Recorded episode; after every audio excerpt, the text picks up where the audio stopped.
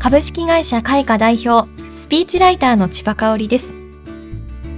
今回は2019年中に行った旅の記録です。私は前職 DNA に勤めていたのですが、最終出社後、残った有給を1ヶ月使って日本縦断の旅に出かけていました。北海道から鹿児島まであらゆる交通手段を使って1ヶ月弱で巡りました。今回は私のノートからですね、日本縦断の計画の立て方ですとか、日本の観光地紹介、47都道府県制覇してみて感じたことなど一部お伝えしたいと思います。さあ、なぜ私は日本縦断しようと思ったのか。大学時代に全国各地のテレビ局のアナウンサー試験を私は受けていました。そこで一人で飛行機や新幹線に乗って日本のあちこちを訪れる生活をしていたんです。現地で面接を受けるときは、その県の魅力について聞かれたり、カメラテストで県にまつわるフリートークというものをするため、早めに現地に入って、一人で観光地とか、ご当地グルメなどに触れて、話すネタを作ってから面接に行っていたんです。それをやっているうちに一人の観光にはまっていったっていうのはありますね。そのおかげもあり、行ったことがない都道府県は残り10県になって、将来やりたいことリストに47都道府県を制覇したいっていう風に書いてあったので、このタイミングがベストだと思いました。もう一つあるとすると、日本全国にしっかり行き届くビジネスをするために自分の目で日本の現状を細部まで知りたいと思ったからです。では日本縦断のマイルールについてご紹介します。その土地の駅に降り立ち目的を持って行動したら滞在したということにしました。電車やバスなどで通過する場合はカウントできません。期間は2019年9月から10月の会社退職有給期間です。それでは今回言った都道府県を紹介します。と言いたいところですが、私趣味でカメラをやっておりまして、ノートの記事の方にたくさん都道府県の写真載せております。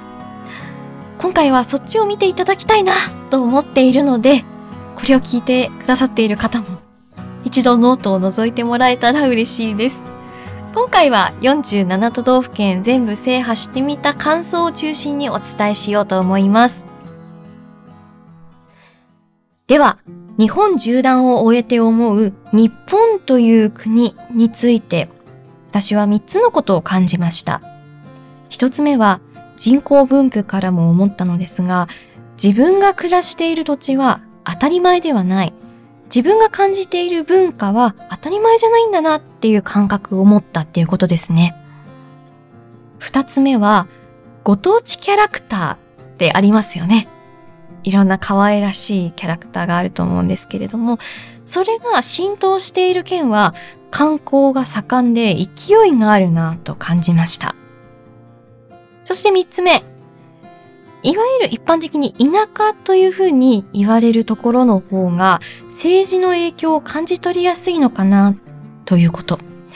これは実際に現地で様々な方とお話をして感じたことです。これらは日本縦断して私個人が思ったことなので本当に事実そうなのかっていうところは保証はできません。そのあたりはご理解いただいた上で、なんでそう思うのかは詳しく書いてありますので、ノートの方を見てみてください。そして、よく旅をすると、自分探しの旅ってできるのっていう質問をもらいます。実際、自己内省できるかできないかの二択にすると、結論できると思います。自己内省をするにあたって旅先であるメリットがあるとすると、些細なことに気がつくという点があります。例えばですが、自分がゲストハウスに行って自己紹介をするとき、何を語るのだろう何を知ってもらいたいと思って逆に自分は何を知られたくないと思って隠してしまうんだろう自分らしさとは何だろうか連絡先交換しなくてもその場にいる人と仲良くなることって何なんだろうと考えたりします。こういう些細なことは普段仕事に夢中だとなかなか気づくことができないことだと思います。そういう気づきを毎日日記に書いていたんですね。そうすると、どんなことに興味を持ったり、心を煩わせたり、思考する癖があるのかっていうところに気づいていきました。こういう意味でも旅先で自己内省をするっていうこと、自分探しをするっていうことは意味があることなんじゃないかなと私は感じます。最後になりますが、日本縦断の内訳、金額いくらかかったか気になりますよね。はい、34万円です。うん。頑張ってだいぶ抑えたんですけれども、まあちょっと高いよねとか意外と安いよねとかいろんな意見あるかなと思います。交通費が14万円、宿泊代が10万円、食費とか美術館入場券とかお土産で10万円っていう感じですね。ただ本当に振り返ってみて思うのは、これぐらいかけてこう日本縦断っていうものを思い切ってやって本当に良かったなと思っています。やっぱり人から聞く景色と自分で景色を確かめることって本当に違いがあるんですよね。感動する物事に出会いましたし、自分が生まれ育った国を自分の足で努力して縦断したんだっていう自信を持つことにもつながりました。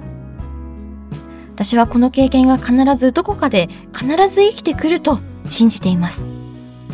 皆さんも機会があればぜひやってみてください。今回は私の仕事とは全く関係ないお話だったんですけれども、楽しいなと思っていただければ嬉しいです。これからも株式会社開花と千葉香織をよろしくお願いいたします。